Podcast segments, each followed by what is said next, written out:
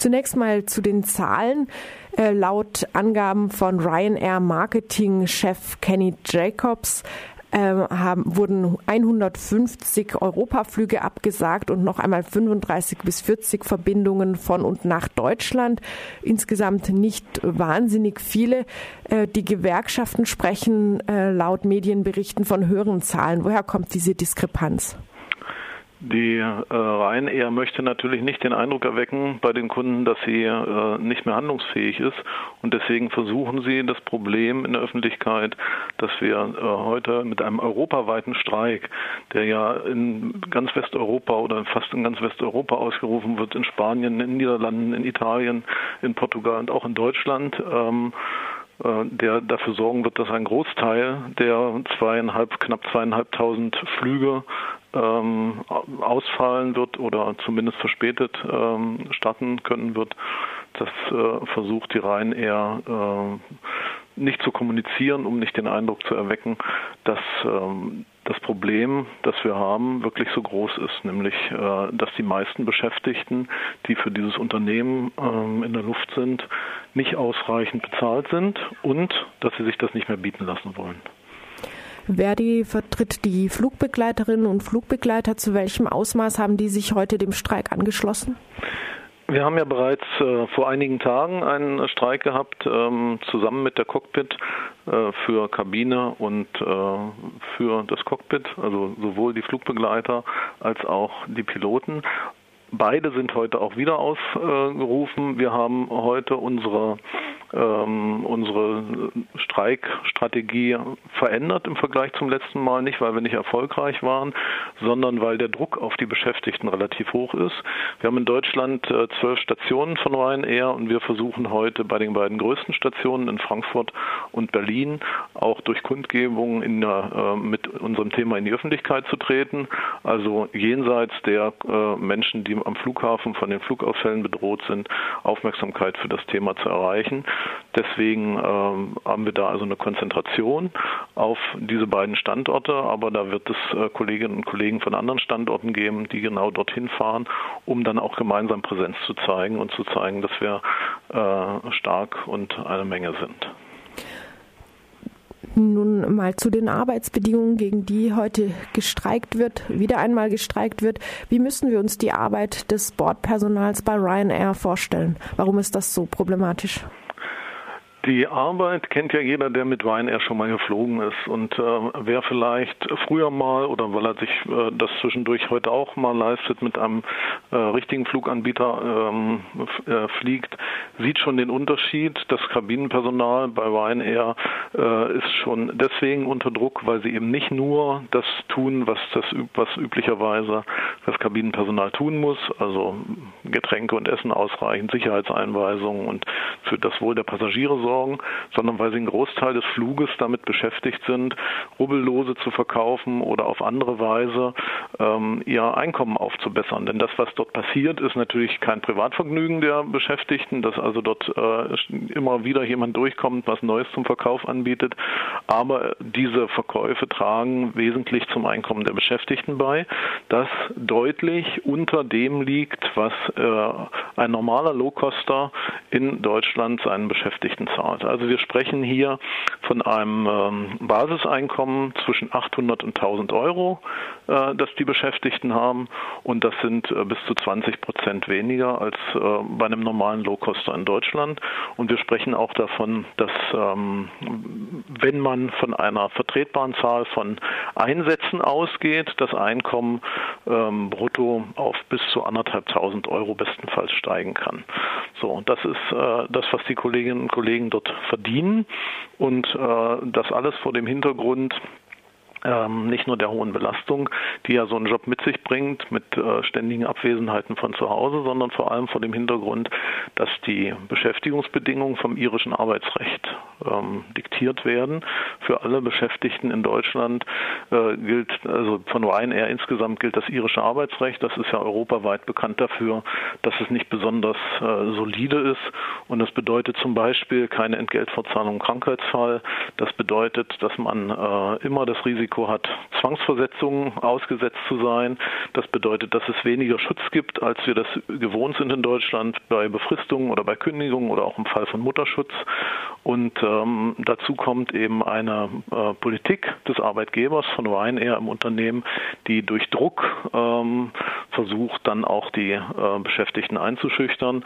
Das äh, fängt damit an, dass sie, äh, dass jemand, der eine nicht vertretbare Zahl an Krankheitstagen aus Sicht der Geschäftsführung, das sind in der Regel fünf Krankheitstage im Jahr, der äh, sowas vorweist, dass er eingeladen wird nach Irland und sich dort, äh, müssen Sie sich vorstellen, so eine Stewardess, die normalerweise im, äh, im Flugzeug da die Passagiere betreut äh, und äh, die immer freundlich ist und ja auch einem hohen äh, Druck da ausgesetzt ist, auch mit, äh, sag mal, auch das ist ja kein Vergnügen, da braucht man ja starke Nerven.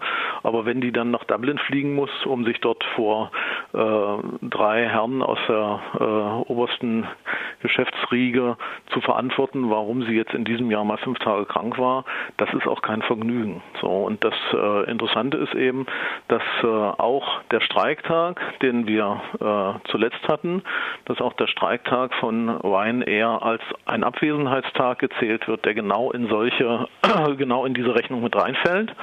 Das heißt, dass die Kolleginnen und Kollegen sich rausgewagt haben. Das äh, sorgt dafür, dass sie jetzt zusätzlich unter Druck geraten. Und der letzte Verhandlungstermin, den Verdi mit Ryanair hatte, der letzte Verhandlungstermin ist dafür draufgegangen, dass wir uns gestritten haben mit dem Arbeitgeber über sieben Stunden, bis er uns halbwegs zugestanden hat, dass das Recht auf Streik, das EU-weit verankert ist in der äh, Arbeits- und Sozialrechtssetzung, dass das auch für die Ryanair-Beschäftigten gilt und dass es, äh, wenn jemand streikt, kein Grund ist, arbeitsrechtliche disziplinarische Maßnahmen vorzunehmen. Ähm, nur um das nochmal festzuhalten, also es gab solche Fälle, wo Leute aus anderen Ländern nach Irland zitiert wurden, Beschäftigte. Ja, das die gibt es regelmäßig. Also dass jemand, der äh, mehr als drei oder mehr als fünf Krankheitstage hat, nach Irland zitiert wird und sich da verantworten muss in der äh, Zentrale, das ist äh, in, bei Ryanair üblich. Gab es denn dann eine Einigung? Also akzeptiert Ryanair diesmal den Recht auf Streik? Wir werden das sehen. Ähm, also ich äh, lasse mich da auf keine Prognosen ein.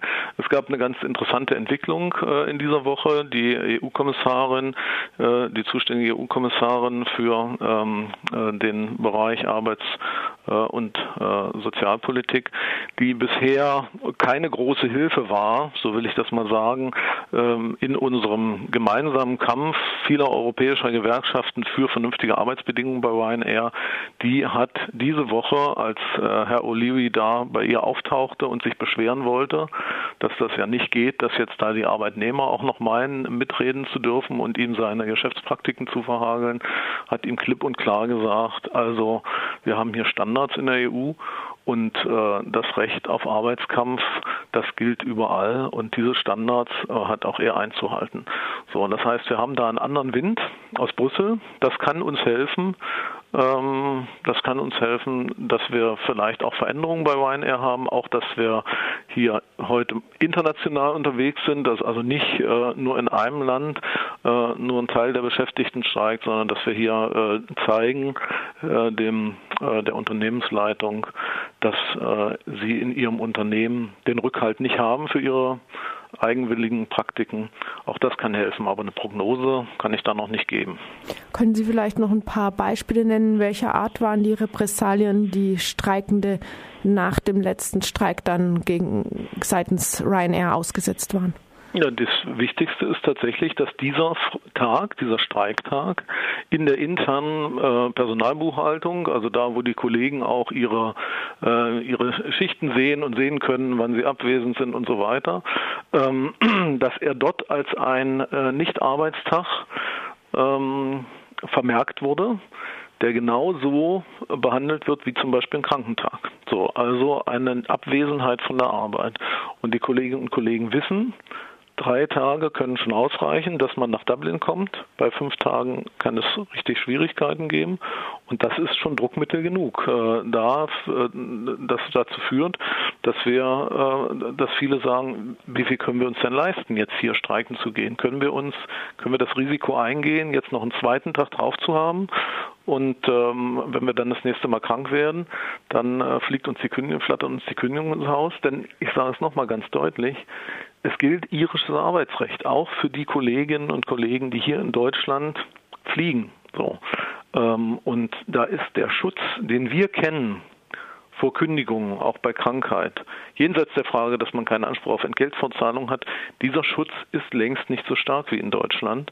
Und das heißt, der Druck ist deutlich größer und deutlich höher. Und das sind ja vielfach junge Leute, die sind aus ihren Heimat, muss man ja auch sagen, ähm, im Kabinenpersonal, das sind ist ja international besetzt, auch in Deutschland, sind junge Leute, die aus ihrem Heimatland weggegangen sind, die gehofft haben mit einem äh, Job, das ist ja auch ein bisschen, hat das ja auch Glitter bei einem Flugunternehmen, äh, gutes Geld verdienen zu können und äh, sich sozusagen eine Existenz aufzubauen, die besser ist als in ihren ähm, Heimatländern möglicherweise in ähm, Ost- äh, und Südosteuropa.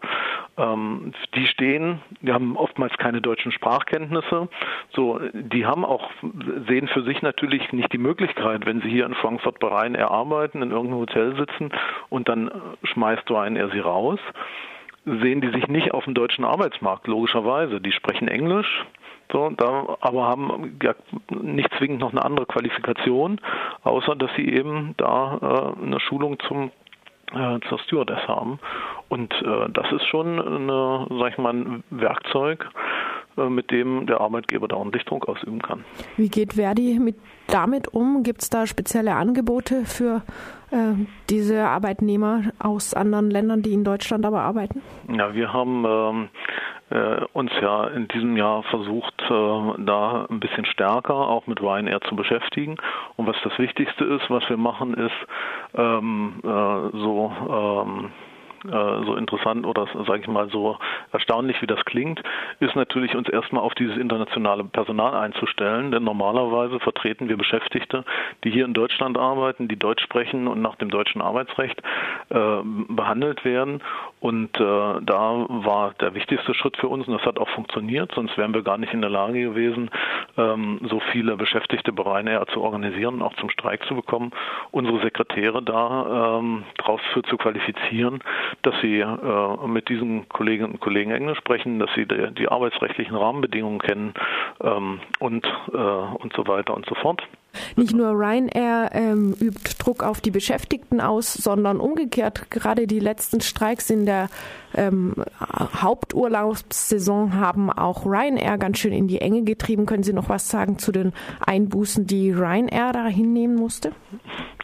Ich kann nur sagen, jeder Pfennig, den Ryanair da jetzt nicht verdient, ist äh, kein Geld, äh, auf das dieses Unternehmen Anspruch gehabt hätte.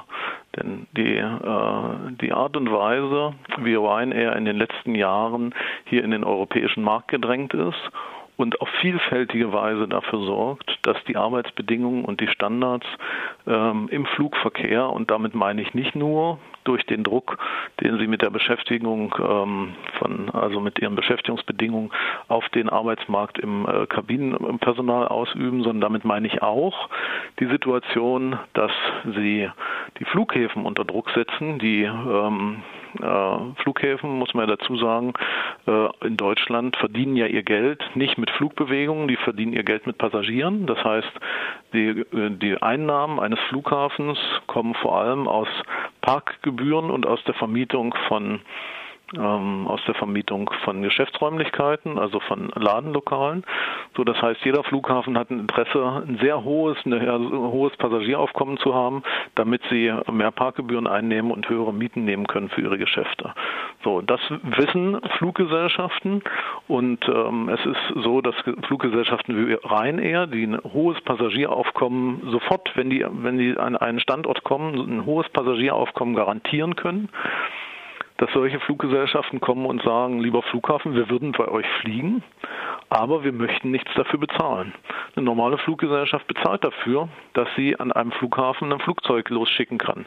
Denn der Flughafen hat natürlich auch Kosten. Wir haben Bodenpersonal da, die die Flugzeuge beladen und wieder ausladen, die die Treppen anstellen, die die Menschen vom Bus, mit dem Bus vom Flugzeug zum Terminal bringen und so weiter und so fort. Und noch viele andere Leute, die eben dafür sorgen, dass da Sicherheit gewährleistet ist und der Flugverkehr funktioniert. Und dafür bezahlen die Fluggesellschaften. Ryanair gehört zu oder ist äh, da die treibende Kraft in diesem Bereich, die eben sagen, wir möchten gar nicht mehr dafür bezahlen, denn die, ähm, die Flughäfen wollen ja, äh, dass wir kommen.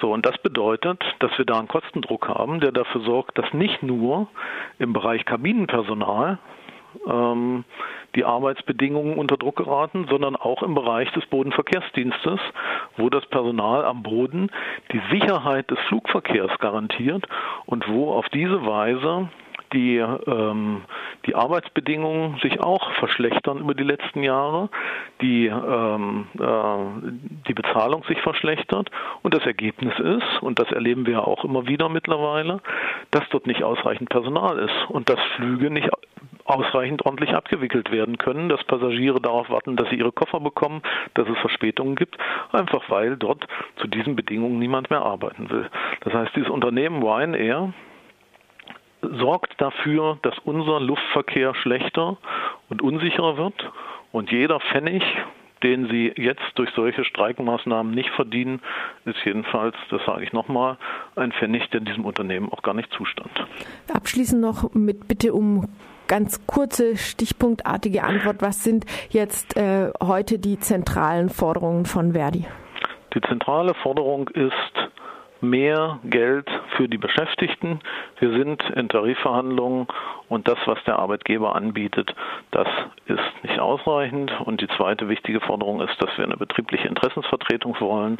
Ähm, Im deutschen Arbeitsrecht ist das so, dass eine Interessensvertretung für in der Luft Beschäftigte nicht zwingend eingerichtet werden kann, dass man dafür einen Tarifvertrag braucht. Und äh, das ist das, was wir fordern eine vernünftige Bezahlung und die Möglichkeit für die Kolleginnen und Kollegen, ihre Interessen gegenüber dem Arbeitgeber so zu vertreten, wie das hier in Deutschland üblich ist.